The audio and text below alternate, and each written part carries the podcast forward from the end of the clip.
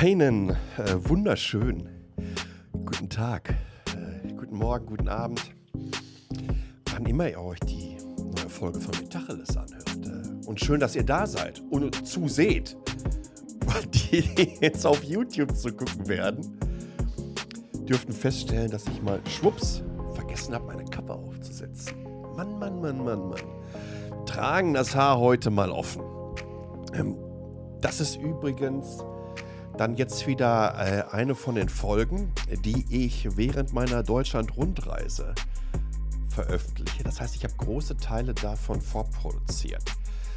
Das liegt daran, weil ich echt unfassbar viel zu tun habe und ein bisschen Angst davor habe, dass ich das alles auf die Kette bekomme. Deswegen lieber schön hier mit vernünftigem Mikro im Studio produzieren, das alles schon mal so ein bisschen auf Halde haben dann ganz entspannt, nach über zweieinhalb Jahren, wieder nach Deutschland zu kommen. Wenn ihr das jetzt hört, ist genau das schon passiert, wenn sie mich denn reinlassen. Davon gehe ich aber mal ganz schwer aus. Ja, ähm, wilde Zeiten und ein spannendes Thema auch heute wieder. Wir unterhalten uns ein klein wenig über Mastodon und das Fediverse. Das sollte man nicht miteinander verwechseln. Mastodon ist Teil des Fediverse, beziehungsweise baut ebenso wie verschiedene andere Dienste auf den sogenannten Activity Pub auf. Das ist ein Protokoll, ein dezentrales, offenes Protokoll, was auch vom äh, World Wide Web Konsortium entsprechend abgesegnet bzw. auch released wurde für soziale Netzwerke.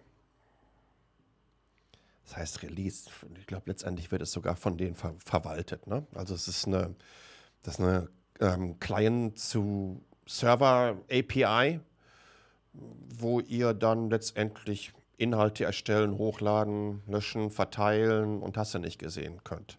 Aber da gehen wir gleich ein bisschen drauf ein. Wie immer findet ihr im aktuellen Newsletter auf metacheles.de Feingedrucktes das ist die launische und alles andere als objektive Zusammenfassung der spannendsten Entwicklungen im Bereich Netz, Tech, Nachhaltigkeit, Mobilität. Aber auch eine ganze Menge Geek, Nerd, Netzkultur dabei. Mit dem etwas besonderen, sehr, sehr persönlichen Blick auf diese Entwicklungen.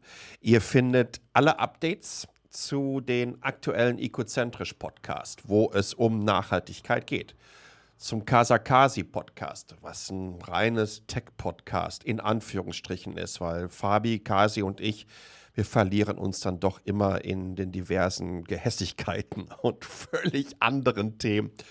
Aber ich glaube, das macht das Format auch aus. Dann habe ich immer einen Schwung Social Weirdness drin, die Infografik der Woche. Es gibt Updates zu den diversen Doku-Listen, also die Metacheles Tech-Doku, Playlist von YouTube und die Metacheles Green Future Doku Playlist. Und ich hoffe natürlich wie immer, dass euch das gefällt. Und wenn euch das gefällt, ob ihr das jetzt das Video euch hier anschaut auf YouTube, dann lasst mir doch einen Daumen nach oben da und äh, einen Kommentar vielleicht. Wenn ihr auf den verschiedenen Podcast-Plattformen, Apple etc. pp. mit zuhört, einen kleinen Review, äh, vielleicht auch noch ein paar Sternchen, da freue ich mich drauf. Es gibt noch etwas ganz Besonderes in diesem Podcast, denn ich habe mich auf den Weg gemacht nach Deutschland mit einem neuen Phone. Und das äh, halte ich jetzt mal hier lustig in die Kamera rein, was total wichtig ist, wenn man einen Podcast aufnimmt. Ja, wie gesagt, ihr seht das dann auf YouTube. Ähm, das ist das Oppo ähm, Find X5 Pro. Ähm, kann ich das überhaupt so Deutsch, Englisch, wie auch immer? Naja, also für mich ist das Find X5. Und äh, das werde ich auf meiner Deutschland-Tour umfangreich als Daily Driver testen. Ich habe das übrigens auch schon hier in Taiwan gemacht, äh, in den letzten drei Wochen. Das Problem war aber einfach, ich wollte euch richtig, richtig schicke Bilder bieten und hier hat es, egal wo ich hingeflüchtet bin, ich bin zur Ostküste geflüchtet, um wirklich mega Strandfotos, Vergleichsfotos zu machen. Ich habe auch einen Schwung Vergleichsfotos äh, gemacht. Aber es hat einfach geschifft, als gäbe es kein Morgen mehr. Und das war ziemlich frustrierend.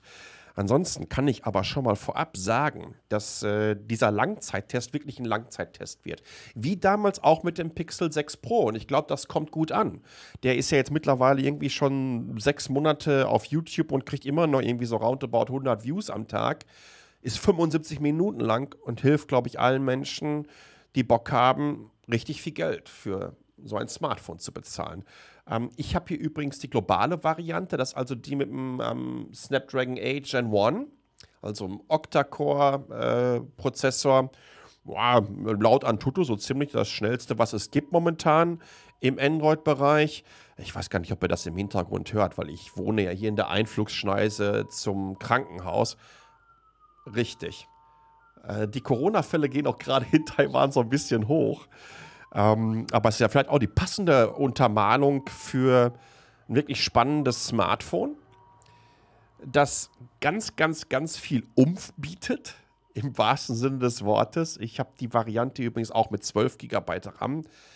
Da gibt es auch keine Performance-Einbußen.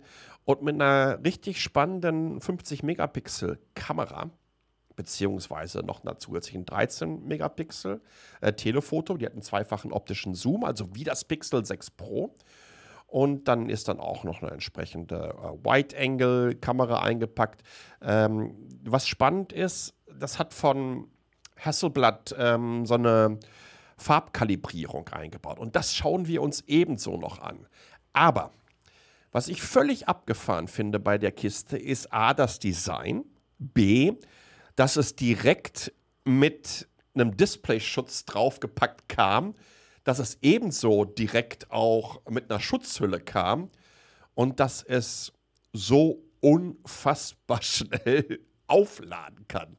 Das ist echt wirklich äh, etwas, das kannte ich so zuvor nicht. Das kann man auch nicht mehr Fast Charging nennen, wenn du da 80 Watt reinpumpen kannst. Ja, das ist dann Hyper Fast Charging. Also, die Kiste teste ich. Das heißt, in den kommenden Podcast, nach diesem hier, äh, wird es da auch immer mal wieder ein Update zu geben. Aber jetzt, ihr Lieben, wir kommen zum Fediverse, beziehungsweise zu Mastodon. Und ähm, das hat ja auch eine ganze Menge damit zu tun, ähm, wie ich Twitter nutze, beziehungsweise nicht mehr nutze. Also, ich bin jetzt rüber, nachdem Elon Musk gesagt hat, ich kaufe den ganzen Laden, äh, rüber nach Mastodon und äh, bin da ehrlich gesagt verdammt happy. Warum ist das so? Es hat so ein bisschen was von mir wie Twitter 2007, 2008. Es hat so ein bisschen was äh, für mich wie ähm, ja, Google Plus im ersten zwei Jahren und übrigens auch in den letzten Jahren. Das fand ich sehr angenehm als Netzwerk. Es hat so die, die, die ganz, ganz wunderbar romantisch verklärte, visionäre Idee des Netzes als ein Ort der Begegnung. Das hört sich jetzt an, so wie auf dem evangelischen Kirchentag. Ähm, dem ist vielleicht auch so ein klein wenig so. Weil auf einmal stellst du fest,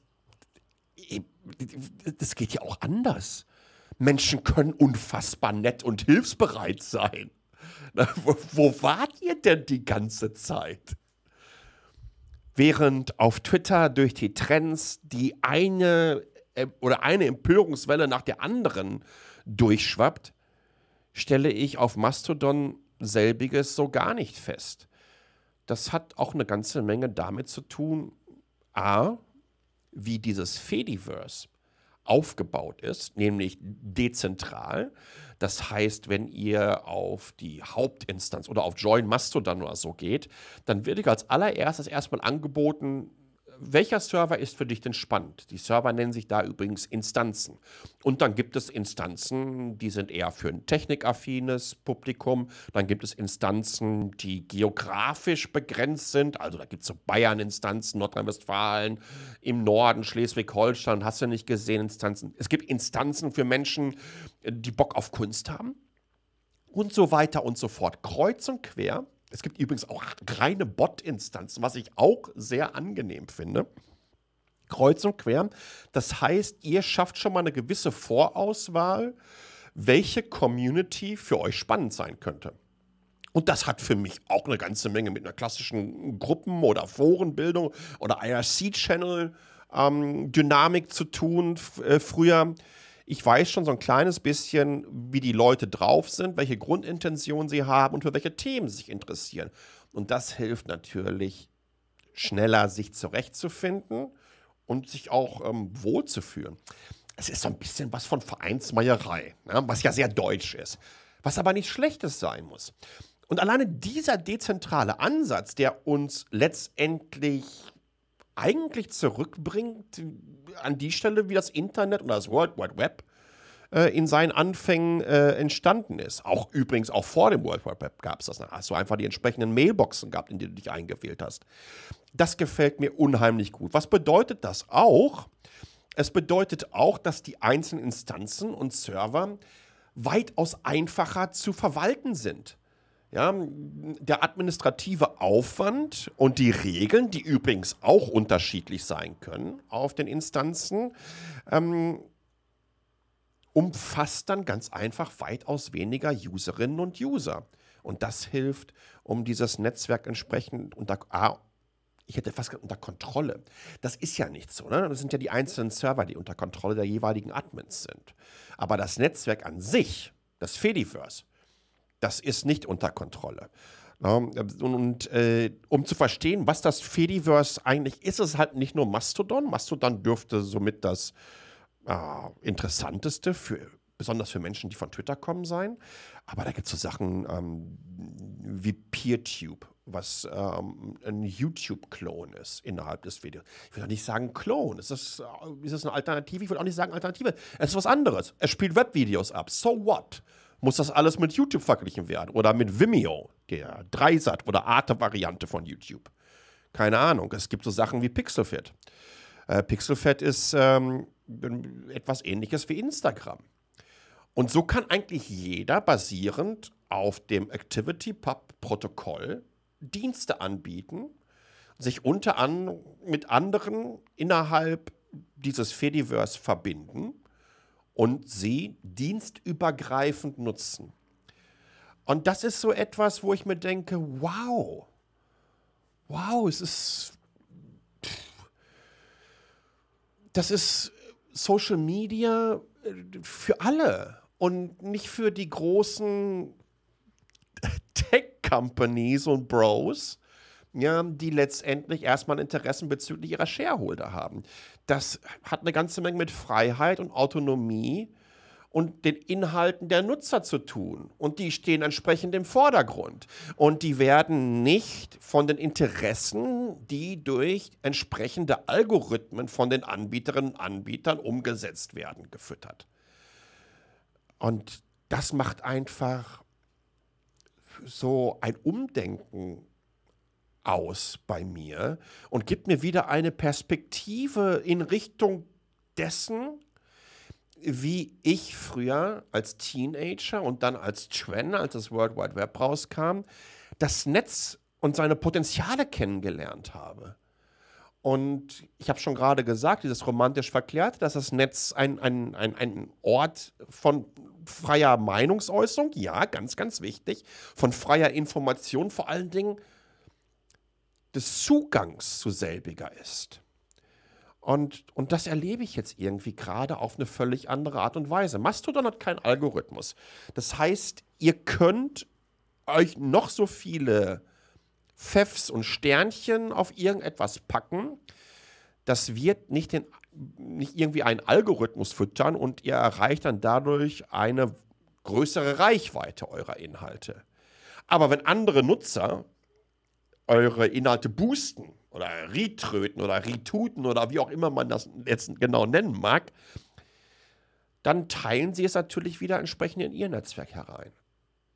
Und so, glaube ich, hat man einen weitaus qualitativ spannenderen Hebel, um hochwertigere Inhalte zu teilen und um ein Netz zu schaffen, das nicht in den Aufgeregtheitswellen und Empörungswellen von den Like-Tourettes lebt, die kreuz und quer über die durch Algorithmen bestimmten Netzwerke distributiert werden. Und deswegen habe ich mir äh, wirklich gesagt, dass die Art und Weise, wie das gedacht wird, die Art und Weise, wie sich so ein Netz entwickeln kann, das genau das ist, was ich möchte und wo ich aktiv sein möchte. Und ich habe noch nicht mal so Sachen wie Friendica und Hubzilla und so weiter äh, erwähnt, was so eigentlich so äh, Facebook-Varianten äh, sind. Oder es gibt dann auch Plume, was so, ein, so eine Publishing-Plattform und, und, und WordPress-mäßig aufgebaut ist. Es gibt so wunderbar viele Möglichkeiten innerhalb dieses Fediverse und es gibt so irre viele Chancen, wo ich mir ehrlich gesagt auch denke, wir haben öffentlichen Rundfunk. Ähm, wir haben Politikerinnen und Politiker. Und wir haben damit ganz, ganz viele Inhalte, die natürlich von Gebühren und Steuerzahlerinnen auch äh, entsprechend bezahlt werden.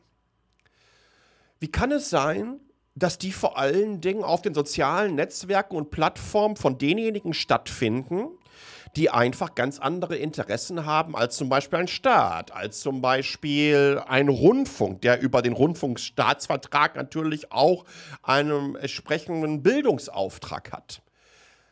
Ich bin ein großer Freund von der Idee, dass die öffentlich-rechtlichen alle ins Fediverse kommen, dass ARD und ZDF und sämtliche angeschlossenen Rundfunkanstalten dort eigene Server betreiben, dass die Inhalte auf solche freien Plattformen frei zugänglich sein werden und nicht über Algorithmen entsprechend optimiert ausgespielt werden. Und genauso bin ich dafür, dass sämtliche Behörden, Bundesbehörden, Landesbehörden innerhalb des Fediverse aufgestellt sind und dass wir letztendlich uns damit jetzt haue ich nochmal richtig einen raus, ähm, den Fesseln des Silicon Valleys entfliehen. Kabum! Aber letztendlich ist genau das wichtig. Und das ist möglich. Und ich hoffe, dass ich euch vielleicht ein kleines bisschen Fediverse und Mastodon erklären konnte. Ich verlinke euch im Newsletter wunderbare Artikel Erklärung, unter anderem vom Cookits-Blog ähm, dazu. Da geht es wirklich viel detailreicher in die Vertikale. Da könnt ihr alles erfahren. Und vielleicht denkt ihr danach auch vielleicht so ein kleines bisschen drüber nach, hey, das Netz geht auch anders. Und vielleicht ist das keine Alternative, aber was anderes. Was anderes, was mir letztendlich mehr gibt und final auch ein bisschen wichtiger ist. In diesem Sinne, wenn euch das gefallen hat, haut mir einen Kommentar unten rein, ein Like, ein Share, whatever. Bleibt gesund und äh, bis zur nächsten Folge. Ciao.